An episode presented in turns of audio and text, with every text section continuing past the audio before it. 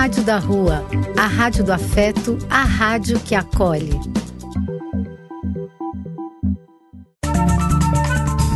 Apoio: Casa de Vó, Banho para Geral e Instituto de Políticas Relacionais.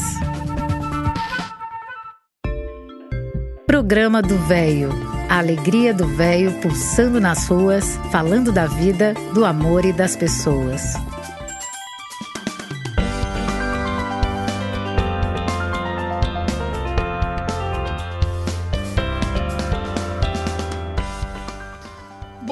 Dia, meus amigos. Eliseu Labigalini vos cumprimenta com muita satisfação, muita alegria. Estamos de novo à presença de vocês com muita saúde, muita disposição. Um belo dia, não? Um belo domingo. Maravilhoso dia. Demos graças a Deus por nossa saúde. Muito, muito feliz por estar junto a todos vocês, amigos queridos. Esse reencontro nos faz muito, muito bem. Esta é a Rádio da Rua, a rádio que acolhe, a rádio que é afeto. Somos afeto, somos carinho, somos amor. Esse é o nosso sarau virtual de hoje, nossa reunião festiva. Sejam todos muito, muito bem-vindos. Nós todos continuando, continuamos sendo nosso programa Vamos nos divertir até às 11 horas? Precisamos estar atentos a tudo que nos cerca, contra tudo que de errado que está, sobre os quais não podemos, não devemos nos conformar nunca, nunca. Repetindo aquela sempre aquela aquele pensamento, temos que ser tal e qual aquele passarinho que leva uma gota de água que seja em seu bico para ajudar a apagar um fogo enorme na floresta, que está trazendo para nós o quê? Muita guerra civil, muita fome, muito desemprego, muita miséria, muito morador de rua morrendo na rua de frio, muito preconceito racial. Não podemos nos conformar, temos que lutar sempre, sempre. Já já vamos voltar ao nosso normal, não é? Se Deus quiser.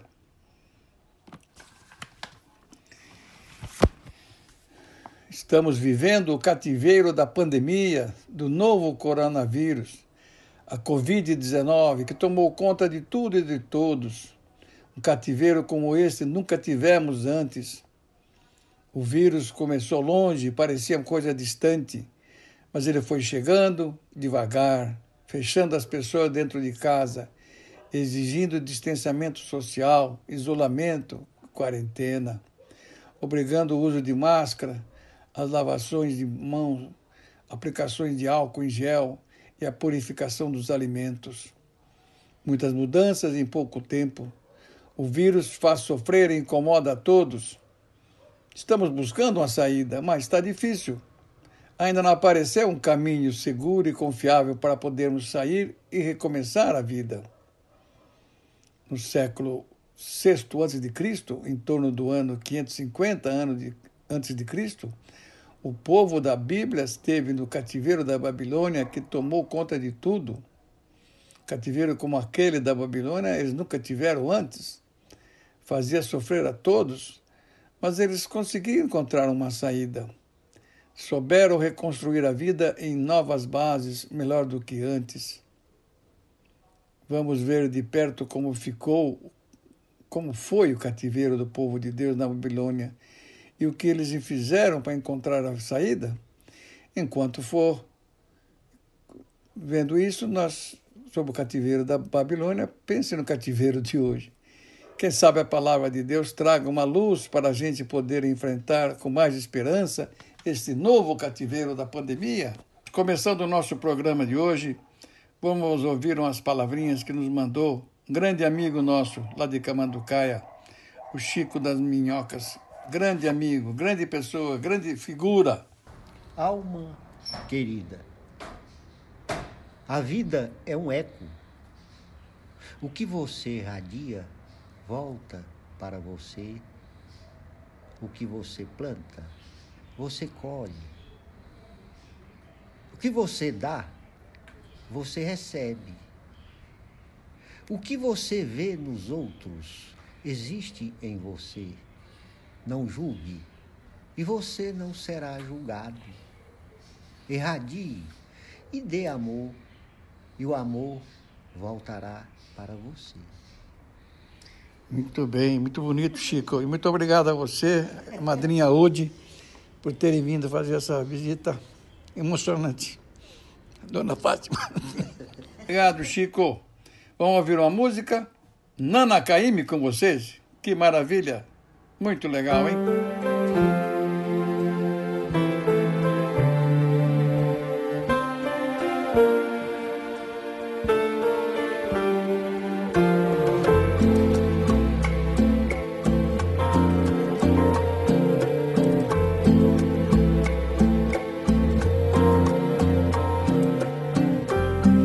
Onde você estiver, não se esqueça de mim.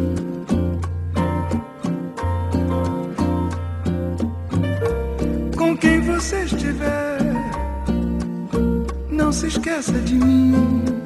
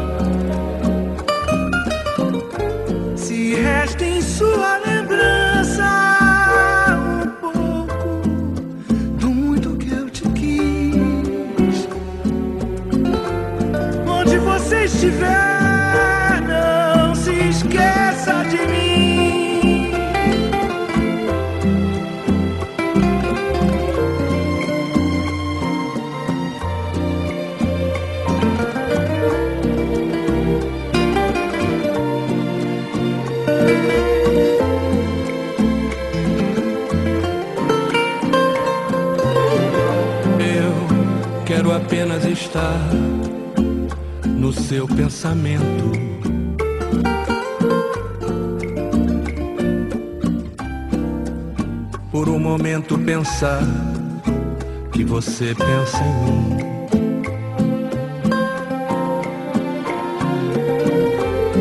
Onde você estiver, não se esqueça de mim.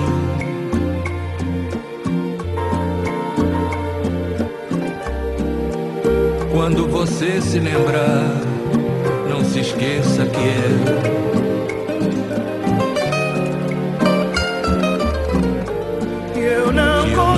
consigo apagar você você da minha da minha vida. Onde você estiver, não se esqueça de mim. Não se esqueça de mim.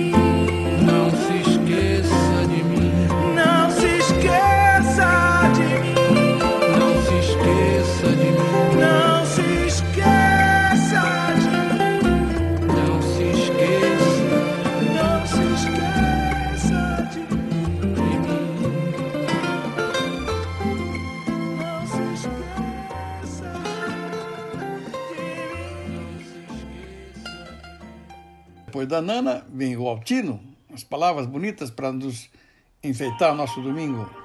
Bom dia e um bom domingo para todos.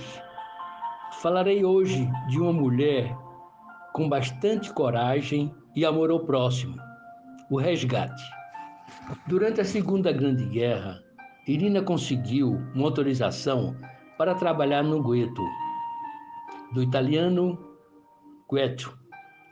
É um bairro ou região de uma cidade onde vive os membros de uma etnia, grupo que, culturalmente homogêneo, ou qualquer outro grupo minoritário, lotado e cheio de doenças, os moradores sofriam com fome e frio. De Varsóvia, como especialista de canalização, mas os seus planos iam mais além.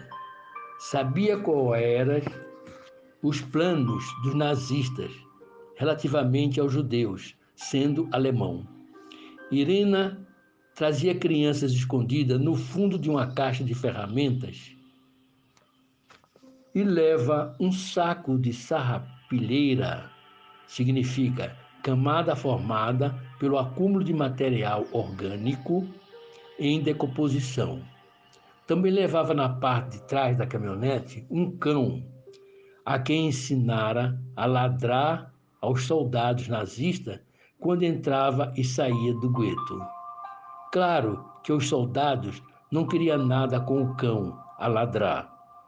Deste encobria realmente o ruído que os meninos pudessem fazer. Enquanto pôde manter esse trabalho, conseguiu retirar e salvar cerca de 2.500 crianças. Por fim, os nazistas apanharam-na. Souberam dessa atividade em 20 de 10 de 43. Irina foi presa pela Gestapo e levada para a infame prisão de Paviak, onde foi brutalmente torturada. No colchão de palha encontrou uma pequena estampa de Jesus com a inscrição: Jesus em vós confio. E conservou-a consigo até 1979, quando a ofereceu ao Papa João Paulo II. Ela, a única que sabia o nome e moradas da família que albergavam criança judia. Suportou a tortura e negou trair seus colaboradores ou crianças ocultas. Quebraram-lhe os, os ossos dos pés e das pernas, mas não conseguiram quebrar a sua determinação. Já recuperada, foi, no entanto, condenada à morte. Enquanto esperava pela execução, um soldado alemão levou-a para o interrogatório, o adicional. Ao sair, ele gritou-lhes em polaco: Corra! Esperando ser baleada pelas costas, Irina, contudo, correu por uma porta lateral e fugiu, escondendo-se nos becos cobertos de neve até ter certeza que não fora seguida. No dia, já obrigada, abrigada entre amigos, Irina encontrou seu nome na lista de polacos executados, do que os alemães publicou nos jornais. Os membros da organização Zegota Resgate tinham conseguido deter a execução de Irina, subornando os alemães. Irina continuou a trabalhar com identidade falsa. Irina mantinha um registro com o nome de todas as crianças que conseguiu retirar do gueto, guardada no frasco de vidro, enterrado debaixo de uma árvore no seu jardim. Depois de terminar a guerra, tentou localizar os pais que tiveram sobrevivido e reunir a família. A maioria tinha sido levada para as câmaras de gás. Para aqueles que tinham perdido os pais, ajudou a encontrar casas de acolhimento ou pais adotivos. Em 2006, foi proposto para receber o Prêmio Nobel da Paz, mas não foi selecionada. Quem recebeu foi Al Gore, por sua campanha sobre o aquecimento global. Não permitamos que alguma vez esta senhora seja esquecida. Estou transportando o meu grão de areia, reenviando esta mensagem. Espero que faça o mesmo. Passaram já mais de 60 anos desde que terminou a Segunda Guerra Mundial na Europa. Pedimos que o mundo nunca esqueça gente como Irina, sendo que salvou milhares de vidas praticamente sozinha. Ela foi educada na crença de que uma pessoa necessitando deve ser ajudada com o coração, sem importar a sua religião, nacionalidade e sexo. Irina nasceu em 15 de novembro de 1910, na Varsóvia, Polônia. Faleceu em 12 de maio de 2008, em Varsóvia, Polônia. Obrigado. Obrigado, Altino. Dando prosseguimento, meus amigos, vamos ouvir uma música com Djavan. Que beleza!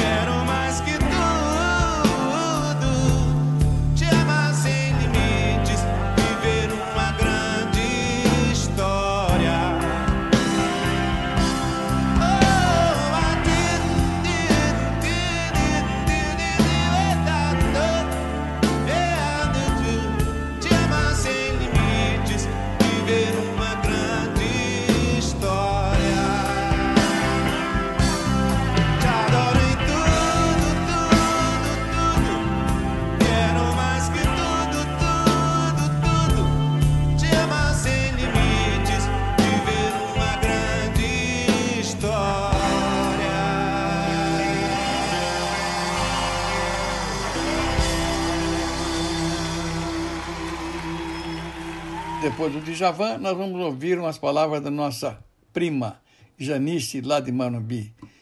Ela está escrevendo e nós estamos refletindo sobre nossa uh, ancestralidade, basicamente nosso pai, José Labigalini, e nosso tio, Santo Labigalini, que eram dois irmãos, mas muito amigos. A vida toda viveram, vivenciaram juntos. Janice, muito obrigado, viu? Seja bem-vinda sempre. Bom dia, ouvintes da Rádio de Rua, ligados no programa do Velho. Bom dia, famílias. Somos frutos de uma vida árdua, regada ao trabalho duro da roça, regada de um amor diferente do amor de hoje tempos de respeito extremo, tempos de que quem mandava era bem mais alto que a gente, tempos que a educação quem dava era os pais. E nós simplesmente os amava. Tínhamos claro e entendíamos que todo esforço seria para dar estudos aos filhos coisa que na época nem todos tinham, aliás, poucos tinham essa preocupação. Meu pai, o tio Santim, e o tio Beppe, o José Labegalini, com certeza não souberam o que é adolescência, acho que nem infância. Órfãos de pai que deixou nove filhos para a nossa nona Rita faleceu muito jovem. Santo e Beppe assumiram o papel de pai, de irmãos, de colega, de filho. Não foi fácil. As histórias contadas, confesso para vocês, eram dignas de escrever um livro. Quanta responsabilidade, quanta dificuldade, quanta disciplina, quanto choro, mas tenho certeza que em meio a tudo isso, quanto riso. Santo casou-se lá nas Minas Gerais, Jacutinga, com Pasqualina. Mulher corajosa, hein? Um coronel aos seus pés. Beppe casou-se nas Minas Gerais também, com Maria, Mulher corajosa, hein? Um soldado aos seus pés. Se Deus permitir, nos nossos próximos encontros, vamos juntos recordar alguns momentos que marcaram nossa criação. Momentos que o tempo não nos deixou esquecer. Um abraço, gente. Após a Janice com essas belas palavras, vamos ouvir uma música Ok, vamos. Maria Bethânia.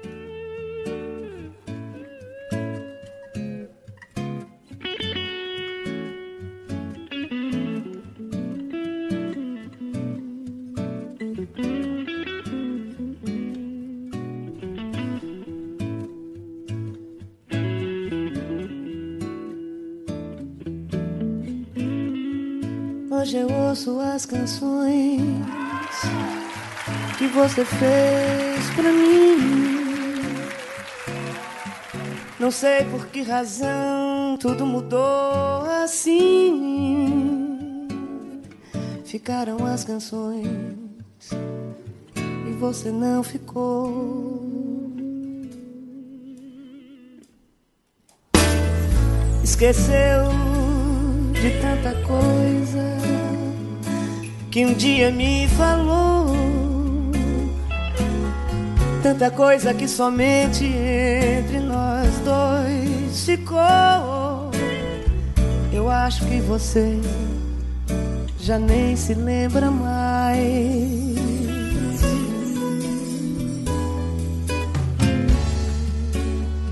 É tão difícil olhar o mundo e ver o que ainda existe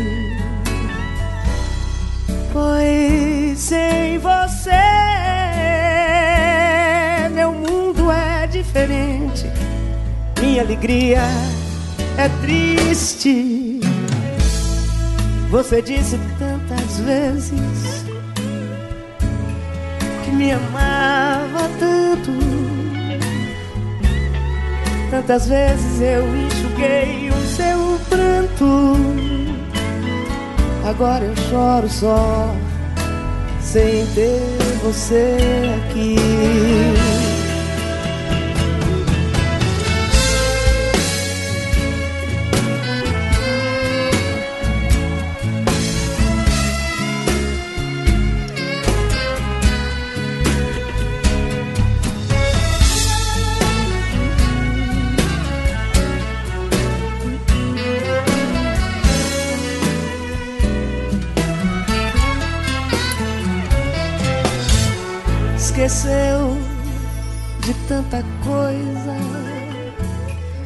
Dia me falou.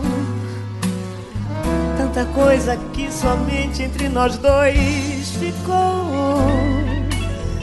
Eu acho que você já nem se lembra mais.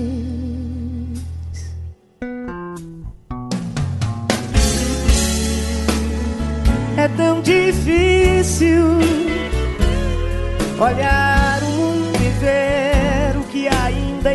existe. Foi sem você, meu mundo é diferente, minha alegria é triste. Você disse tantas vezes que me amava tanto Tantas vezes eu enxuguei o teu pranto E agora eu choro só Sem ter você aqui Pois e Maria Betânia, vamos ouvir umas palavrinhas do nosso amigo Cabral? Vamos, Cabral, seja bem-vindo sempre. Obrigado, um abração. Bom dia, Eliseu. Bom dia, amigos do programa do Velho. Hoje eu trago um texto intitulado A Elegância do Comportamento. Existe uma coisa difícil de ser ensinada e que talvez por isso esteja cada vez mais rara: a elegância do comportamento. Esse é um dom que vai muito além do uso correto dos talheres e que abrange bem mais do que dizer um simples obrigado diante de uma gentileza. É a elegância que nos acompanha da primeira hora da manhã até a hora de dormir e que se manifesta nas situações mais prosaicas, quando não há festa alguma nem fotógrafo por perto. É uma elegância desobrigada, é possível detectá-la nas pessoas que elogiam mais do que criticam, nas pessoas que escutam mais do que falam e, quando falam, passam longe da fofoca, das maldades ampliadas no boca a boca. É possível detectá-la nas pessoas que não usam um tom superior de voz, nas pessoas que evitam assuntos constrangedores porque não sentem prazer em humilhar os outros. É possível detectá-la em pessoas pontuais, elegante e quem demonstra interesse por assuntos que desconhece é quem cumpre o que promete e, ao receber uma ligação, não recomenda à secretária que pergunte antes quem está falando e só depois manda dizer se está ou não está. É elegante não ficar espaçoso demais. É elegante não mudar seu estilo apenas para se adaptar ao de outro. É muito elegante não falar de dinheiro em bate-papos informais. É elegante distribuir carinho e solidariedade. Sobrenome, joias e nariz empinado não substituem a elegância do gesto. Não há um livro que ensine alguém a ter uma visão generosa do, do mundo, a estar nele de uma forma não arrogante. Pode-se tentar capturar essa delicadeza natural por meio da observação, mas tentar imitá-la é improdutivo. Educação enferruja por falta de uso. Lembre-se de que, que colhemos infalivelmente aquilo que houvermos semeado. Se estamos sofrendo, é porque estamos colhendo os frutos amargos das sementeiras errôneas. Fique alerta quanto ao momento presente. Plante apenas sementes de sinceridade e de amor, para colher amanhã os frutos doces da alegria e da felicidade. Cada um colhe exatamente aquilo que plantou. Autor desconhecido. Um grande abraço e uma ótima semana a todos. Depois do Cabral, vamos ouvir uma, uma música muito legal. Fagner e Zé Cabaleiro. Boa noite. Boa noite. Boa noite. Prazer, a gente fica economizando, ver quem fala menos. porque tem tanta música. Dizer do prazer da gente estar aqui no Rio de Janeiro, depois de uma viagem longa e gostosa, cheia de poeira, cheia de ver o povo brasileiro por aí, cheio de esperança ainda. O povo cheio de esperança, impressionante. Vai ter esperança longe. E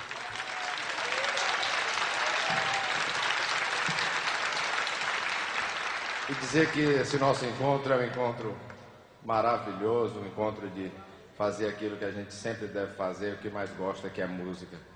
Depois que vem as gravações, depois que vem a televisão, que vem o rádio, mas aqui é uma coisa, uma semente que a gente planta, fundamental para motivar o artista. Eu encontrei nesse parceiro, o parceiro ideal, lá do Maranhão, tão bom que não vem com cheio de batida, que você acha essas coisas, né? grande poeta, grande músico. Essa nossa amizade fluiu de uma maneira fantástica. A gente, em pouco tempo, começou a compor muito. É muito bom quando a gente encontra na profissão pessoas que somam. E o Zeca chegou num momento espetacular, mexeu com o meu, meu lado compositor demais. E nós produzimos muito, gravamos um CD, estamos fazendo esse. E tchau. Adeus. Uma das primeiras músicas que a gente vai agora mostrar tem a parceria e tem a nossa, a nossa comunhão com um grande parceiro que está aqui hoje presente, veio lá do Ceará, que está totalmente envolvido nesse projeto, que é o Fausto Nilo. Fausto Nilo, um beijão para você. E já que nós estamos no mês, vamos cantar como é o nome da música, Está parceiro? parecendo dupla sertaneja, só um fala. né? Não, é porque na estrada você falou mais do que eu, né? Ah, mentira. Dezembro. Essa é a minha fala.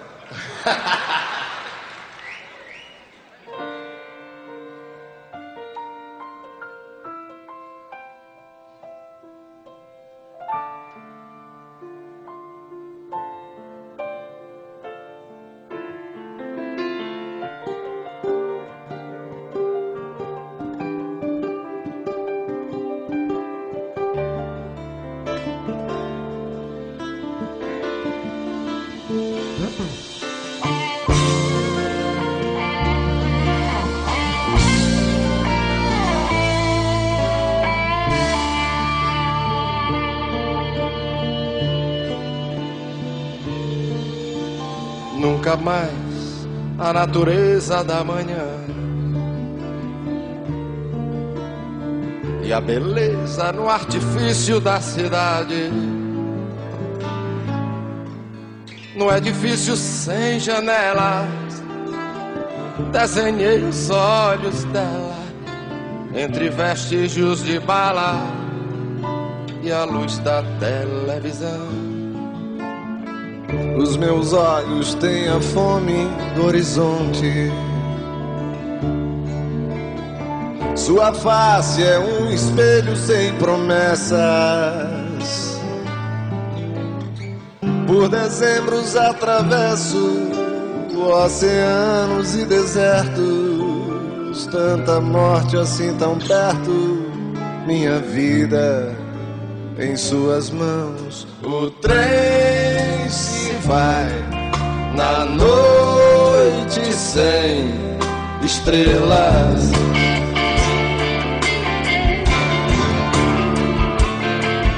E o dia vem, nem eu, nem trem, nem ela.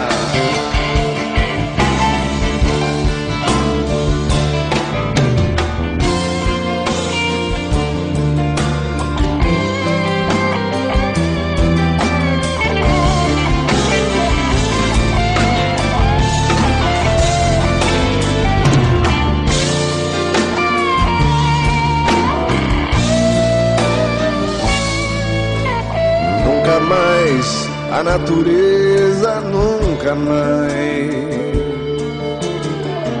E a beleza no artifício da cidade. No edifício sem janelas, desenhei os olhos dela. Entre vestígios de bala e a luz da televisão. Os meus olhos têm a fome do horizonte. Sua face é um espelho sem promessas. dezembros atravesso oceanos e desertos.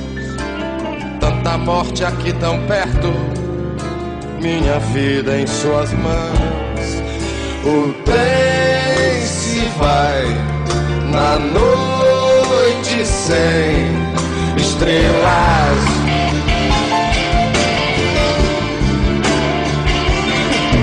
E o dia vem, nem eu, nem trem,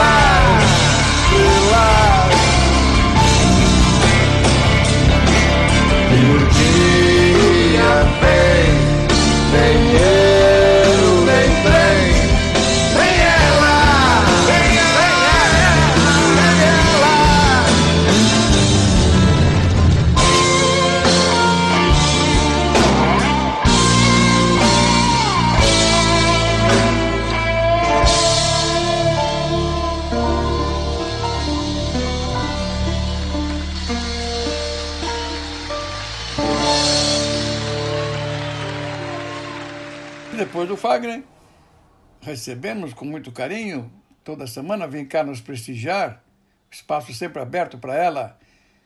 Cíntia vai falar sobre o capítulo terceiro da nossa cidade. Ela falou sobre a cidade de Matarazzo. Queridos amigos e ouvintes do programa do Véio, hoje apresentarei o terceiro e último capítulo sobre o Hospital Humberto Primo, mais conhecido como Hospital Matarazzo. Capítulo 3: Hospital Matarazzo Futuro A incrível cidade Matarazzo.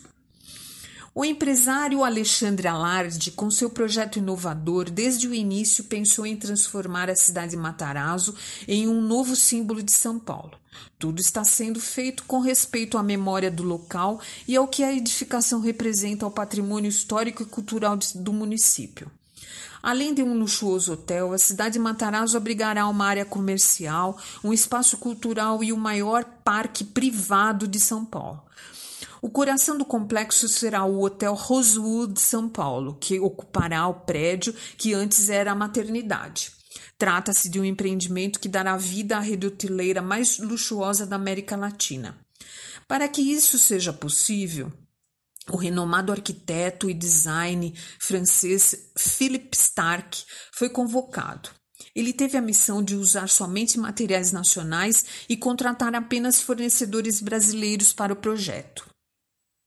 Próximo ao hotel será instalada a Torre Mata Atlântica, um projeto idealizado pelo arquiteto Jean Nouvel, ganhador do prêmio Pritzker, que seria o prêmio Nobel da Arquitetura.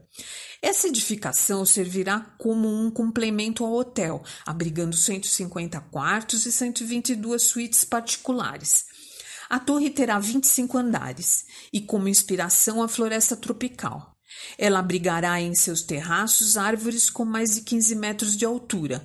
O objetivo é trazer para o empreendimento as belezas da Mata Atlântica que se mesclarão com a arquitetura neoclássica dos edifícios históricos. Além de Stark e Nouvel, a cidade de Matarazzo também conta com a colaboração dos escritórios de design Ateliers de France, do escritório franco-brasileiro Triptyque, que trabalham em restauro de patrimônios históricos, além do escritório norueguês SPOL, que realiza a tropicalização do projeto. Na cidade de Matarazzo ainda haverá um espaço comercial que reunirá mais de 70 marcas estrangeiras e inéditas em nosso país. Isso sem contar os cerca de 30 pontos gastronômicos idealizados por chefes requisitados em todo o Brasil. Um dos pavilhões do espaço comercial será totalmente dedicado à cultura, chamado de Casa da Criatividade. Esse local foi projetado pelo arquiteto francês Rudy Richotte, o responsável pelo Departamento de Artes Islâmicas do Museu do Louvre de Paris. A Casa da Criatividade será composta por uma sala de exibição privada, um teatro com capacidade para 560 pessoas sentadas e 1.500 em pé, um centro para palestras e workshops e um clube para ensino de artes às crianças. A cultura também estará presente em outros espaços da cidade de Matarazzo, como em um estudo de música e uma sala de cinema. Além disso, serão instaladas 69 casas de artesãos, com trabalhos que contemplam o artesanato típico de todas as regiões do Brasil. Tudo isso será envolto por mais de 10 mil árvores nativas que farão com que o local seja considerado o maior parque privado da cidade. A cidade de Matarazzo trabalha com um conceito chamado Made in Brasil, pois todos os profissionais e fornecedores contratados na execução do projeto são brasileiros. O objetivo é valorizar o que é nosso, exaltando a nossa cultura e movimentando a economia do nosso país. Os desenvolvedores da cidade de Matarazzo também estão engajados com a realização de um empreendimento totalmente sustentável, que consiga obter a certificação LEED, que é em português a liderança em energia e, e design ambiental. É uma certificação americana para empreendimentos sustentáveis internacional e é adotada mundialmente para, por mais de 160 nações. A Capela de Santa Luzia, que foi tombada pelo Condefat, uma pequena edificação que foi inaugurada em 1922, projetada pelo italiano Giovanni Battista Bianchi, teve um cuidado especial. Para que fosse totalmente preservada, ela ficou suspensa por pilares para que fosse retirado o volume de terra suficiente para viabilizar a construção de oito andares de subsolo. A intervenção contemplou o reforço da estrutura existente e a manutenção da capela sobre uma laje de concreto, Enquanto isso, as escavações removiam o solo debaixo dela. Para apoiar a capela foram executadas oito estacas de concreto com 90 centímetros de diâmetro. As estacas foram feitas com uma profundidade de 45 metros. Com relação ao subsolo, cinco deles são destinados a estacionamentos e os demais terão, terão áreas do hotel, como cinema e espaço destinado a eventos. Também vale a pena destacar que todo o planejamento e acompanhamento da execução está sendo feito com a ajuda da modelagem 3D. A cidade de Matarazzo será um oásis no coração de São Paulo com edifícios centenários, um novo estilo de vida unindo hospitalidade, moda, gastronomia e cultura. Sem dúvida, um empreendimento grandioso e sem precedentes e deverá estar plenamente em funcionamento até o final de 2021. Podemos dizer que só quem respeita e preserva o passado pode possuir uma verdadeira identidade e evoluir no decorrer do tempo. Ao restaurar o antigo hospital em Matarazzo e Maternidade Matarazzo, o Grupo Alarde faz renascer uma, uma parte da história de São Paulo, ao mesmo tempo que se projeta no futuro, criando um lugar único no mundo, que integra passado, presente e futuro. O Cidade Matarazzo. Assim, finalizo os três capítulos sobre o Hospital Matarazzo e espero que os ouvintes do programa do Velho tenham gostado. Até a próxima semana. E depois da Cíntia, vamos ouvir uma música. Andrea Bocelli.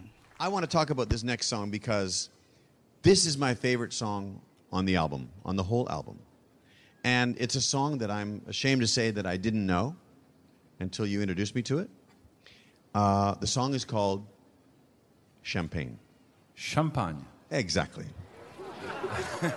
like in French.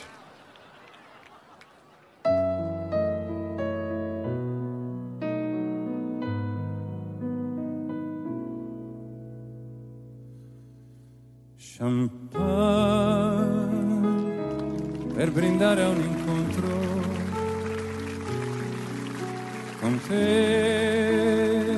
che già eri d'un altro. Ricordi c'era stato un invito Stasera si va tutti a casa mia. Così cominciava la festa e già ti girava la testa. Per me non contavano gli altri, seguivo con lo sguardo solo te. Se vuoi, t'accompagno, se vuoi, la scusa più banale è rimanere soli io e te e poi gettare via il perché amarti come sei. La prima volta l'ultima champagne per un dolce segreto. Per noi un amore proibito. Ormai resta solo un bicchiere ed un ricordo da gettare via mi guardate, lo so, vi sembra una pazzia brindare solo senza compagnia, ma io, io devo festeggiare la fine d'un amore. Cameriere empire.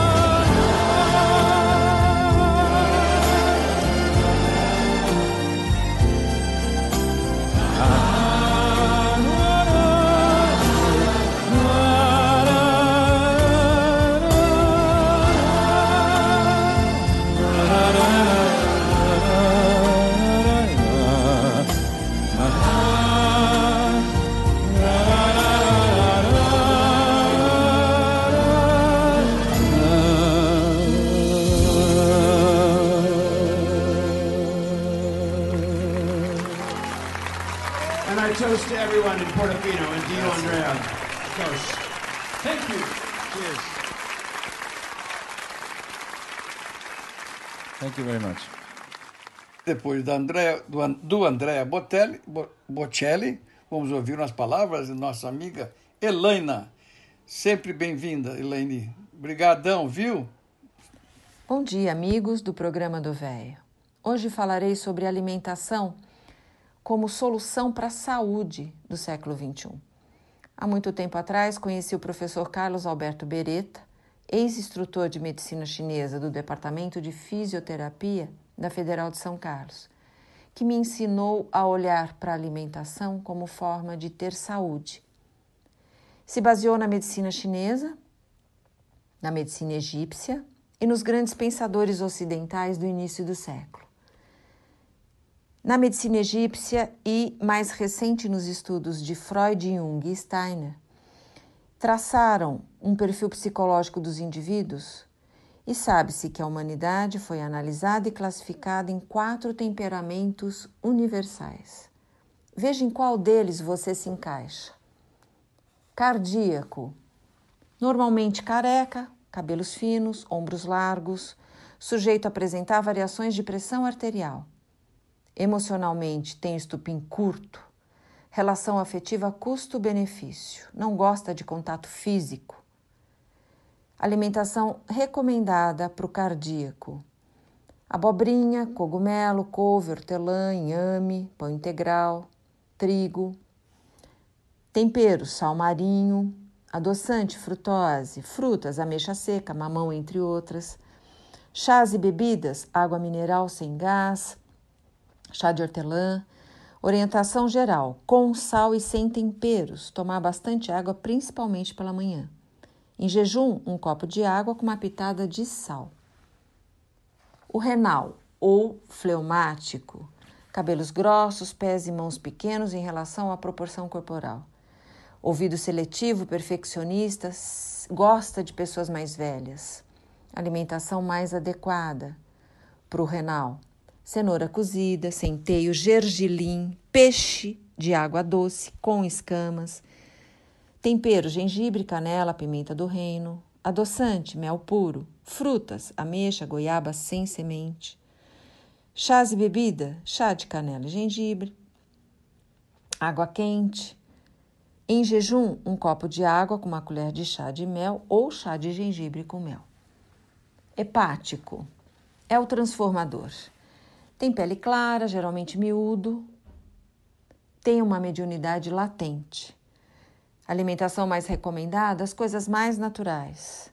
Alcachofra, chuchu, pouquíssimo feijão, quase nada de carne a não ser o peixe de rio com escamas.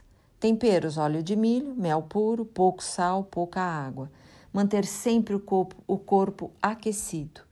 Frutas recomendadas: abacaxi, ameixa, banana nanica cozida, laranja, manga madura, uva, Remédio para o hepático: limonada quente com mel e transpiração. Quarto e último biotipo: pulmonar ou melancólico. Mãos e pés bonitos e bastante longos em relação ao corpo. Apresenta protusão de ombros e cifose torácica. Pele clara, longilíneo. Melancólico, inseguro, concorda com a afirmação de que tem memória fotográfica qual a alimentação mais adequada para o pulmonar? Abóbora, batata doce, ovos, trigo, vagem, iogurte, derivados de leite. Tempero, cebolinha, cebola, alho, pimenta, adoçante, açúcar mascavo. Frutas, abacate, figo, laranja-lima, mamão, enfim. Esses são os quatro biotipos e alimentações mais adequadas para cada um deles. Espero que você tenha se identificado e consiga seguir alguns conselhos para ter saúde. Um bom domingo a todos. Que legal, Helena. E depois de você, sabe, vamos continuar com uma música. Lenine. Obrigadão, viu?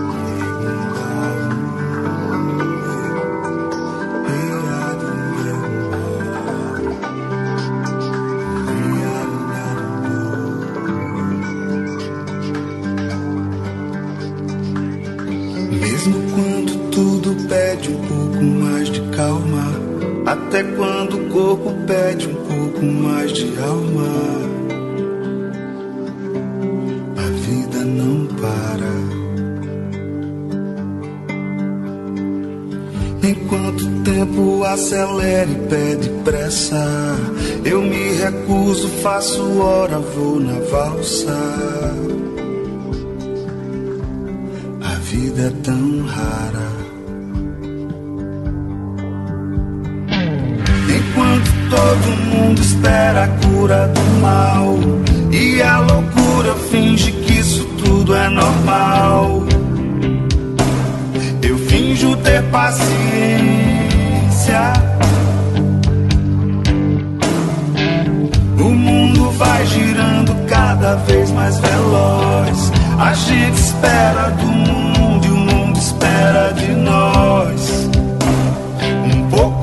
Mais de paciência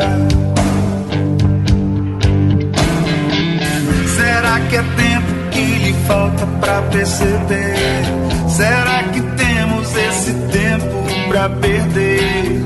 E quem quer saber? A vida é tão rara, tão rara. Mesmo quando tudo pede um pouco mais de calma,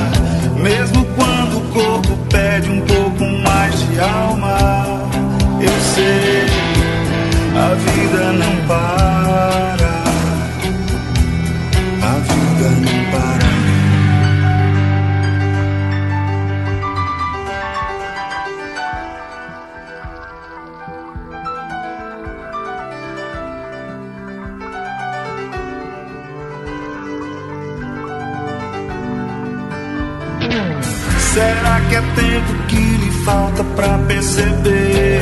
Será que temos esse tempo pra perder? E quem quer saber? A vida é tão rara, tão rara. Mesmo quando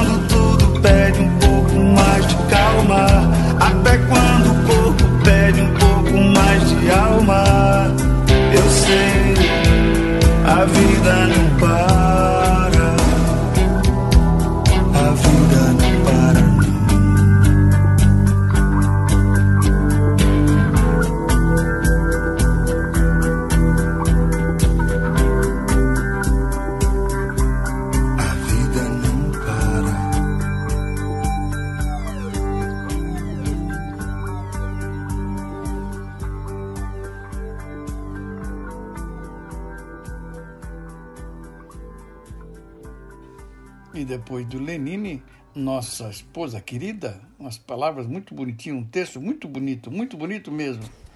Obrigado, dona Fátima. Bom dia, amigos do programa do Velho. O que é uma oração? A oração não, não acontece simplesmente quando nos ajoelhamos ou colocamos nossas mãos juntas e nos concentramos e esperamos pelas coisas de Deus. Pense positivo e deseje o bem para os outros. É uma oração. Quando você abraça um amigo, é uma oração.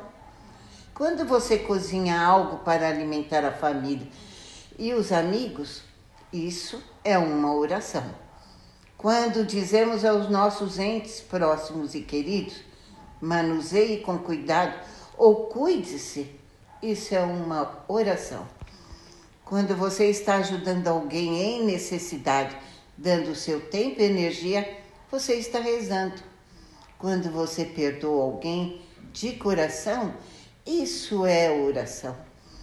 A oração é uma vibração, um sentimento, um pensamento.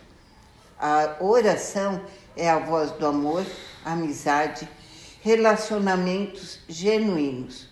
A oração é uma expressão do seu ser silencioso. Continue orando sempre. Paz e luz. E depois de Dona Fátima, minha esposa querida, vamos ouvir agora a música do Belchior. Legal.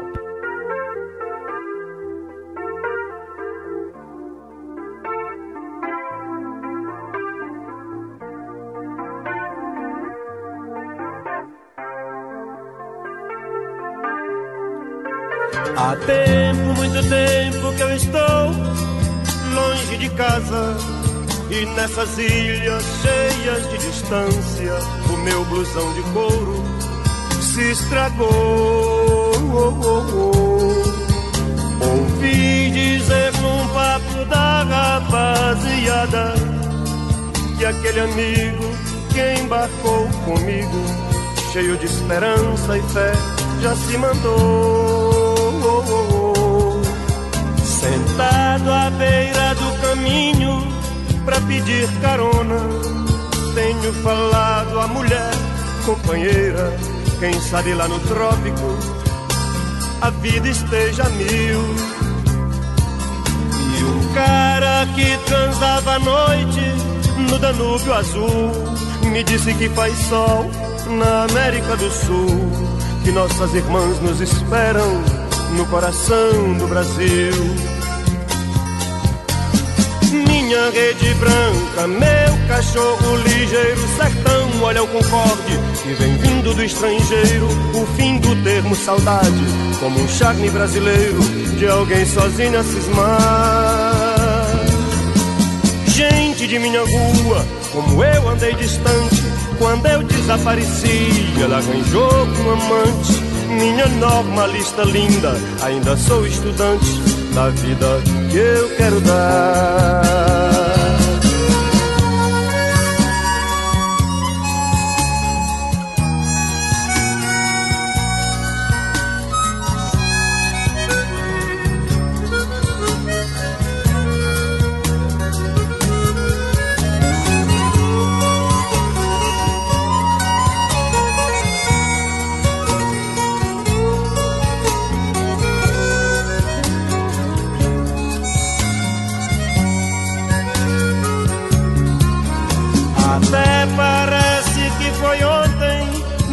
Mocidade, com diploma de sofrer de outra universidade.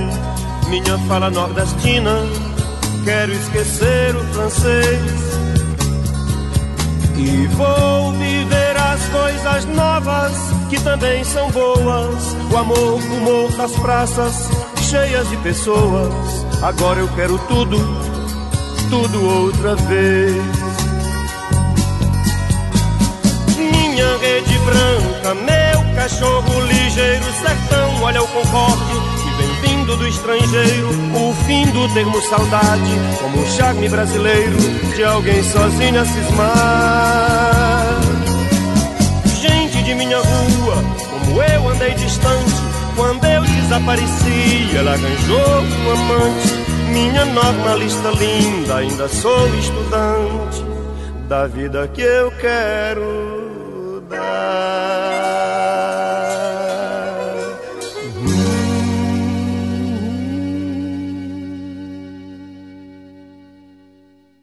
último, meus amigos, agradecemos a todos a atenção. Vocês são fenomenais. Somos muito felizes em ter vocês como ouvintes. Agradeço muito de coração, viu? Um bom domingo a todos. Boa semana.